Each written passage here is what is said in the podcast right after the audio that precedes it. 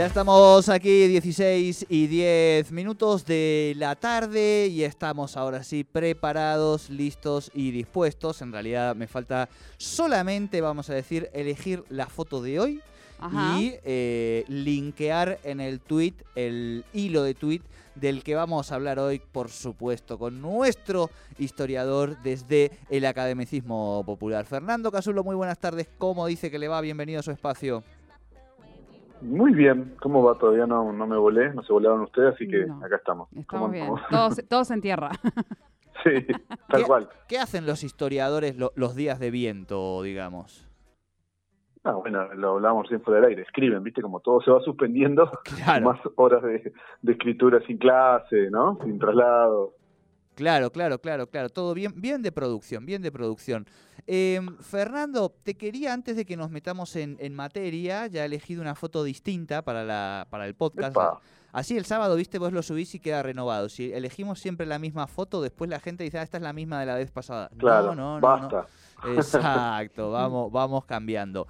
Escúchame, vos ahora te has convertido, además de mi, de mi referente, nuestro referente eh, historiador, que no histórico, eh, también un poco en una suerte de, mentor del, boxeo para mí, digamos, en este, en este camino que estoy iniciando, que en definitiva me invitaste vos, así que ahora te toca hacerte cargo de todas mis dudas. Yo por eso le escribí a las 12 de la noche para preguntarle por la pelea que se venía, la gran pelea de Pacquiao este, y el cubano que ya ni me acuerdo del nombre. Bueno, Estuvimos hablando toda la previa, muy buenos combates, yo incluso le iba diciendo, buenos combates, ¿no? Sí, sí, muy bien, muy bien. Yo digo, le, cuento algo, querida Soledad, querido Fernando, me dormí antes de la pelea de Pacquiao, este, de la pelea principal, digamos. Y después digo, claro, es que las noches de box te convocan a las 10, pero lo, bueno, bueno, bueno pasa tres horas y media. Así que eso es un, disparate. Y en cualquier caso, Fernando, eh, le dieron una buena Samantha Palos al amigo Pacquiao. Sí, sí, me escribiste a las 12 de la noche, yo 12 y 1 te estaba respondiendo, porque como toda velada de boxeo, uno la espera, ¿no? Se sirve sucesivos aperitivos. Es muy típico dormirse a la última pelea, o sea que no te sientas avergonzado en este recorrido, este camino. A todos nos ha sucedido alguna vez. vamos, a mí me pasó con una de las del chino Maidana. No, eh, no la de Mayweather, que la esperé de mí. Eh, bueno, lo hemos hablado, a mí yo siempre fui hincha de Mayweather en esta cosa que tengo de ser como el que levanta a los antihéroes, ¿no? A los malvados. Eh, pero bueno, el chino por supuesto que no, porque el chino era nuestro. Pero en otra pelea del chino creo que una con Browner me, dormí. Pero porque sí son muy tardíos. Pero también hay algo de la mística del sábado a la noche que es la pelea. Yo una vez, incluso, mirá qué interesante, para decirlo es un, un, segundo, ¿no? Pero tipo en un diálogo con una persona que no era afín al boxeo, ¿viste? ¿Qué hiciste este sábado? No, la pelea, que fue la pelea de Tyson Fury muy famosa que le, le justo antes de la pandemia, que le pasa la, a Steve Wilder le pasa la, que es una pelea de pesado, Tyson Fury es un pesado blanco británico, gitano, súper, y le pasó la lengua, que después quedó la foto, meme, ¿no? De pasando de la lengua. Sí, sí, sí, sí, ahí lo estamos viendo. Con lo cual, claro, yo era la, lógica esta del, ¿no? Dije, no, la pelea. Y esta persona me decía, ¿pero qué? ¿Te peleaste con tu hija? Como que no entendía nunca, pero viste, sábado la noche es la pelea, desde que tengo 10 años, ¿no? Puesto, viste, que las tradiciones medio se maman familiarmente. Sí, sí, sí. un tío. Se nos imponen cuando somos chiquitos y ya después no tenemos escapatoria. Es como que vos te vas quedando, te sentás al lado tuyo. Yo alguna vez puse en una de las columnas de deporte, a mí me gusta el boxeo, pero me gusta todo el deporte, que, bueno, viste, para mí a veces el Estado-Nación es estar al lado de tu viejo tomando un gancho, viste, viendo algún seleccionado. tuyo o de alguna república soviética, digamos, que solo comen pan, bueno, ahí sentadito. Y, con el boxeo me pasado eso, ¿no? El sábado es como que tipo 10 de la noche, viste, se pone las, sucesivas peleas y nos va esperando el, plato principal. Y sí coincido que cobró Mani. Vos es que alguien ha sido una muy interesante comparación entre Pacquiao y la, la escaloneta, vamos, el equipo de Scaloni. bien, bien, bien. Pero decía eso, como que, viste, eh, son los primeros 15 minutos que tiran todo y después, bueno, agarrate, esto de los segundos tiempos de Argentina. Y realmente tiene eso, Pacquiao fue los, tiró mano durante las dos primeras Vamos que parecía de 20 años, Pacquiao siempre tuvo esa particularidad, sí, muchas combinaciones, pero después se quedó y lo recibían con el hub, le daban contraataque y lo... Yo tipo cuarto round dije, listo, lo va a perder, por más que él sea un poco el centro de la escena, que sea fácil, no hay forma de darle por punto a Pacquiao, porque, y bueno, esto que siempre decimos, ¿no? La cara más hinchada de un lado que del otro. No, y además por eso digo, eh, vos lo, has definido muy bien también, arrancó como siempre, digo, como cuando tenía 20, pero claro, con 42, sostener ese, ese ritmo, no hay forma, hermano, ya, sabemos que no hay forma, seas paqueado o seas este quien sea, digamos, ¿no? Bien, Fernando, sí, sí, No, no, no, por favor, no, cierre. Eh, la pelea, Castaño, que justamente está en la plenitud, y el tipo hacía todo para tirar todos los últimos 30 segundos de cada round, pero estamos hablando de que ese había sido un plan que, no sé, lo entrenó un año para hacer eso, ¿viste? O sea, tipo los 30 segundos finales tirar todo y así todo casi se lleva puesto al, al tricampeón, digamos, su categoría. Claro, claro, tal cual, tal cual. Bien, ¿no? estamos introduciendo un poco el, de, el box, que me gusta también que lo, que lo podamos meter un poquito aquí en Tercer Puente. Y en el día de hoy nosotros te vamos a agradecer, Fernando, porque mañana se viene el Día de la Radio, es un día importante. Y gracias a vos vamos a cumplir un sueño, vamos a decirlo solillo, que es recibir mensajes por el Día de la Radio de gente, digamos, que alguna vez los hemos leído, qué sé yo, un Carlitos Marx, no sé si les suena. Este, de esto se trata el inicio de nuestra columna y Dios dirá eh, para dónde nos lleva este hilo de academicismo popular. Así que todo suyo, maestro. Claramente es un día, digamos, más eh, surrealista, ¿no? Nos, eh, digamos, eh, dirigimos a un mundo donde los famosos dentro de la ciencia y las famosas dentro de las ciencias sociales dejan sus mensajes al aire, ¿no? Como así deja Carlos de Palermo, ¿no es cierto? Olga de Villurquiza, bueno, por ejemplo, Matt, ¿no? Que diría, bueno, algo así como mensaje grabado, ¿no? Porque recordemos que estamos siempre pensando en esto del ejercicio de la radio y el oyente, ¿no? Que deja tal vez el mensaje del programa de las 9, lo deja a las 5 de la tarde porque es un fanático o fanática, ¿no? Que tal cual. va y deja su mensaje. Hola, habla Carlos Marx de Renania, llamo para quejarme de Gotti y la Salle, vergüenza socialdemócrata, muy bueno el programa, solo algunas críticas. Eh. Recordemos que hay un libro de más llamado Crítica al programa de Gota, ¿no? claro, claro, claro, claro, claro. Está bien, eh, ojo, que la gente puede decir, bueno, Mars, qué sé yo. Bueno, pero también, y a mí esto también me da mucha alegría, alguna vez, este, bueno, pudimos tener la suerte de jugar juntos al fútbol.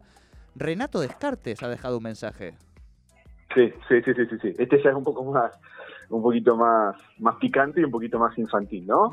Eh, bueno, tengo un chiste para el programa de Andy. Yo pensaba ahí en, bueno, la metro, ¿no? Como uno de los lugares donde se pueden dejar mensajes, esto desde hace un par de años. Bueno, tengo un chiste para el programa de Andy. Mojito ergo sum. y se ríe, ¿no? Claro, claro. Él con eso, o sea, hay gente que no hizo mucho para pasar la historia, ¿no? Pienso, luego existo, dijo el chabón. Y ahí, y ahí estamos hace 30, ¿qué? 300 años exactamente, hace 300 años Pero por eso digo, mojito ergo sum es la definición de cualquier fin de semana alocado que se, que se pretenda, ¿no? Mojito ergo sum. Claro. Mojito luego existo sería la, la traducción más, más correcta. ¿Y, qué podría decir nuestro amigo Segismundo, Sigmund? este buenísimo. Eh, Freud para los amigos allí en Viena, porque aparte es seguidor, obviamente, del programa de, la Negra Bernasi, ¿no? Por eso, digamos, no, digo que es buenísimo el tweet, no voy a hacer ese, ese digamos, nivel de autologio, pero sí toda la, toda la, toda la, concepción. Recordemos que la Negra, y sobre todo la Negra y Tortonese, tenían ese programa, bueno, han ido teniendo, donde siempre estaba esto de llamar y contar, ¿no? Como una anécdota sexual, y que siempre en ese diálogo tan radial, como bien decís vos, se va como, ¿no? Generando todo un clima. Bueno, imaginemos que eso, el que llama es Sigmund de Viena, él no dice su apellido, ¿no? Ah, hola. Bien, bien. Ah, sí, hola, sí, Sigmund de Viena. Para el programa de la negra, tengo una fantasía sexual que contar. Recordemos que siempre se juega con la fantasía, no se va un poco ahí al límite. Bueno, la fantasía es, dice Sigmund, ¿no? Básicamente, el hijo con la madre. Eh, pero no un hijo en particular, todos los hijos de Occidente. es la, la sexual de Freud. Claro, viste, te, pensabas que te iba a llevar por un lado y ahí te terminó llevando por el otro. Bien, más mensajes que vamos recibiendo en el día de la radio. Hermoso igual, no me que no hermoso recibir No, no, me encanta, me encanta. Aparte Segismundo prácticamente la familia, madre psicoanalista, imagínate, en algún momento tenía que dejar un mensaje. Segismundo dejándote a vos un mensaje en la radio. Segismundo sería un mensaje, disculpame por lo de tu madre, algo así podría decirme, no sé, algo de claro, ese tipo. Claro. Bien, más, más, mensajes vamos recibiendo de, gente maravillosa. hay, un, hay un mensaje muy típico Es un mensaje como enojado, el, típico mensaje de los precios, ¿no? La gente que dice, no, bueno, porque Cristina, Alberto, o en su momento Mauricio dicen, y yo voy al canchanguito, ¿no? Y claro. queso crema, 500 pesos, queso crema, bueno, lo mismo, pero pensemos en eh, un famoso filósofo pelado que usaba polera, ahora decimos quién era, dice, bueno, algo así como porque el Estado médico legal, en vez de ¿no? Sí, presidente, una presidenta de él pone mucho más conceptual, va ahí al gozo, al, al ¿no? Orada. El Estado médico legal dice que la inflación baja, pero en el changuito me sube la polera, 500 francos más cada polera me sale la compra. Con la locutora, porque aparte tiraba un, un, pícaro, me pasan cosas, palabras y cosas. Ah. Llamo a competir por las entradas para ver las meninas, Michelle de Ya, sé quién es, eh, el, recientemente cancelado eh, pensador francés, vamos a decir. Sí, cancelado y después medio descancelado, al final era bastante fake las acusaciones, pero sí, él, el, el, el, gran Foucault. El acusado. El del, el del péndulo, dirían otro, claro. Para alguna otra entrada, ingreso de mi persona en el, en el programa vamos a hacer yo, y una de las primeras cosas que hice en, en Twitter fue como un Foucault stand-up se llamaba, ¿no? Que era Foucault haciendo un stand-up. ¡Apa! Ese no lo tenía. Sí. Era muy gracioso porque, bueno, yo siempre pensaba en esto, ¿no? Eh, Foucault es picante, su literatura es picante, entonces, bueno, de venir en un divulgador, ¿no es cierto?, de bares, bueno, podía levantar bastante la temperatura Foucault ahí medio puteando, ¿no es cierto? Y peleándose en el marxismo y otras otras secuencias. Bien. Eh, y nos queda todavía un par más, ¿no? Un par más, un par más. Escuchame, este es medio enredado, pero el chiste es que sea enredado y vamos a ver de, por qué, ¿no? Habla Tulio Alperín, trato de hacer el tono, ¿no? Para dejar un saludo cordial y sin embargo sombrío a la radio que con sus mundos nos dio a los oyentes una serie de reflexiones solipsistas, claras, que básicamente es la claridad en su cenit re básico. Quiero pedir Revolución y Guerra de The Clash. Eh, para el público no iniciado. Bueno, igual ya era un historiador, o sea que ya habla raro, ¿no? Ya podemos decir. Pero dentro de los historiadores era probablemente el mejor, hay historiadores argentinos, con lo cual es el que más raro hablaba. podemos decir, eh, escribía sin comas, o en todo caso sin punto seguido, perdón, ¿no? Metía coma, coma. Sin claridad él no te frenaba en el párrafo, no te frenaba, o sea, aparecía, ¿no? Desde, no sé, Guerra de las Galaxias hasta Belgrano, todo en un solo párrafo sin eh, frenar. Así que bueno, su mensaje en la guerra era un poquito largo. Bien, bien, bien. Así que tomó el... y arrancó. No respiraba, exactamente. No, igual fuera de broma, ¿eh? Algún día lo vamos a sacar al aire, alguna grabación, no respiraba y tenía ese tono de voz aflautado, era increíble escucharlo. Eh, una cadencia, viste, hacía mil cosas y no frenaba un segundo. Bien, bien. Bien. Y nos queda un último mensaje, estimado. Este es muy interesante. Bueno, y el típico, típico mensaje de Radio Mitre. Hemos ido pasando un poco por todas las, ¿no? Más intimista, eh, mensajes a lo Dolina, como decíamos, a lo Andy o a lo Negra Bernasi. Este es el típico mensaje que le pueden dejar a un. que puede dejar un radio escucha de la radio, digamos, de pronto. No quiere decir más de derecha, pero definitivamente más de derecha, como Radio Mitre, ¿no? Algo así como Hola, para el programa del señor Leuco, habla Eric Hoffman, otro historiador de peso, ¿no? sí, a Francisco, sí, sí, el historiador, es parte del gran divulgador del siglo XX, del siglo XIX. Bueno, Eric Hoffman. Sí, a Francisco Fernando lo mataron, no se suicidó. Todo verdad, nada de mentira. Las armas químicas sobre las trincheras. Igual el siglo XX terminó en 1991 con la corrupción soviética. eh, es muy gracioso imaginarse a Hoffman como oyente indignado de Radio Mitre. Pero debe haber sido muy oyente, o sea, digo, e, en esto que además contábamos, la función del historiador, el siglo XX, el estar escribiendo, Hoffman debe haber sido, no sé si de Leuco particularmente, pero muy oyente de radio. Calculo que de Leuco no, Hoffman es una figura muy del, digamos, dentro de los intelectuales eh, británicos casi es el último que rompe con el comunismo cuando ya post eh, la crisis, digamos, de, en Budapest, pero una figura muy de la cultura izquierda, tiene un libro re lindo sobre el jazz. Eh, sí, sí, lo leí, lo tengo, lo tengo el del jazz, es maravilloso ese libro. hermoso, hermoso, y estos tipos, viste que eso, que si vos escuchan radio, están pensando, están resolviendo el siglo XX solo de un programa de radio, ¿no? Ese era Hoffman, sin duda. Tal cual, tal cual. Es, eh, por eso digo, escribir un, un libro tan maravilloso es imposible hacerlo escuchando a Alfredo Leuco, digamos, ¿no? claro, es. No, era un agente de. No, no. Permítanme, hoy, por ejemplo, Alfredo Leuco se refirió a nuestra región. ¿Ustedes saben? ¿Por qué te, este, ¿por qué te detenés en, Alfredo Leuco? Contadme. Porque tuvimos un contubernio hoy con Alfredo Leuco. se lo voy a contar a la audiencia, ¿por qué no? Hoy escribí una, una editorial que se llama Más delincuentes y violentos que mapuches. Ah, bien, tranquilo, ¿no? al, al, hueso. Ambiguo, ambiguo. Exacto, exacto. Como para la interpretación y la hermenéutica que puedan hacer allí. Más delincuentes y violentos que mapuches. Así estamos trabajando eh, o trabajan en algunos medios de comunicación. Así que por supuesto que al ver esto sentirme eh, dolido, porque aparte digo, digo, macho, yo todos los lunes me junto ahí con mi amigo Le, fumado con todo, viste, jugamos limpio, o sea, que digo, no me vengas a contar cómo son porque los conozco desde la cancha, pasando por cada lugar, sobre todo y además porque claro, cuando vos decís eso decís, pero ¿de, qué pueblo mapuche habla? Porque digo, yo veo mi provincia y todas las localidades tienen nombre en mapuche, o sea, la mitad de la gente tiene apellido, sangre, entonces, ¿de quiénes somos, digamos, no? Así que esto se los comunico para que sepan que se puede hacer la denuncia en la Defensoría del Público. Usted ingresa a la Defensoría del Público si siente que algún comunicador, comunicadora le está vulnerando sus derechos como oyente, como este ciudadano eh, y sus derechos comunicacionales y puede hacer la denuncia. Así que bueno, veremos el señor Alfredo Leuco qué dice en relación a estos dichos, no a mí, sino a la Defensoría del Público de la Nación.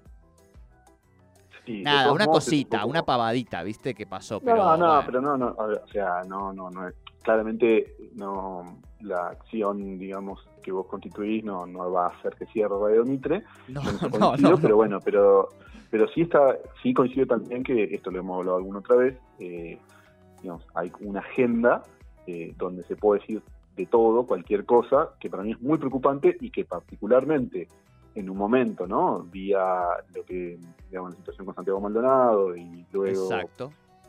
Eh, digamos, todo eso constituyó una demonización, digamos, muy genérica de la Patagonia, que es lo famoso RAM que estaban con, un separatismo, que de nuevo, no se puede, y siendo en ese momento formando parte del, del gobierno, ¿no? Particularmente la Secretaría de Seguridad de, de Patricia Bullrich. Entonces, bueno, esto, o sea, no puedes ponerse en un título como quien pone cualquier cosa y que no haya eh, digamos, respuestas, ¿no? Eh, que después, por supuesto, hacen ese paso doble, esa especie de minué que se ofenden, que los persiguen y demás, cuando ese título hoy ya constituye un riesgo para que... Es ah, violento, es profundamente violento. Sí, sí, y no, se está alargando una acusación que, que tiene que tener, digo, un fundamento detrás. ¿Y cuál es el fundamento? Es la opinión de que independientemente de la libertad de expresión, me parece que tiene que haber... Generalización absoluta, por eso yo eh. cuando hablo, digo, ¿qué es el pueblo? ¿Diste? Cuando te metes con, digo, estás hablando de todas las localidades de esta provincia, digo, que digo, porque hay que entender, digamos, ¿no? En ese punto. Por eso esto que dice Fer me, me alegra también y, y lo ponemos,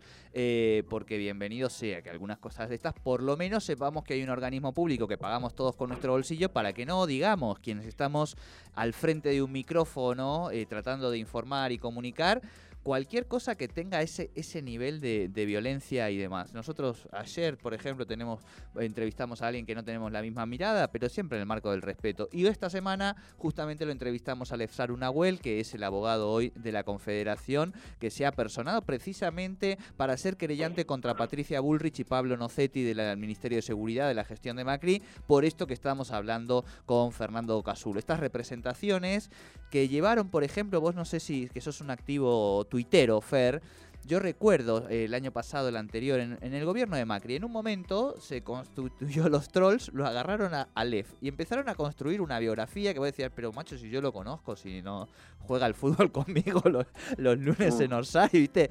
Pero con un nivel de, no solo de posverdad y de violencia y de cosas que es el caldo de cultivo de aquellos que lo generamos estando en los medios. Por eso me parece que podemos poner por lo menos una, un, pequeño límite al, vale todo, digamos, ¿no? Ese es un poco el punto. Así que, bueno, bienvenida sea esta, esta referencia a Leuco. Le agradecemos a Hosban, por supuesto. el mensaje. El mensaje que nos permite mostrar y a cada uno de estos los popes que hemos leído cuando hemos sido un poquito más jóvenes y que han formado parte de ese andamiaje y equipo titular, digamos, de, referencias. Va, no sé en tu caso, Fer, pero me imagino que alguno de estos forma parte del once titular, ¿no? Sí, obvio. Obvio. Bueno, después podemos hacer el 11. Sí, sí. Vamos, semana que viene capaz, ¿o no? ¿Cómo la ven? Bueno, dale. le, encaramos por ahí, hacemos un, por, izquierda, por derecha, los vamos poniendo en la, en la cancha. me encanta, me, encanta, me, encanta. Fernando Casulo, abrazo gigante. ¿Alguna pelea importante que tenga que ver este fin de semana? No, descansamos. no, no, este fin de no. No, no, ahí dentro de poquito vuelve a pelear el Canelo, pero después te voy a contar. Perfecto. Abrazo grande, buena semana. Abrazo chicos, chicas, hasta luego. Hasta luego. Fernando Casulo aquí con el academicismo popular. Hoy los mensajes de los famosos por el Día de la Radio.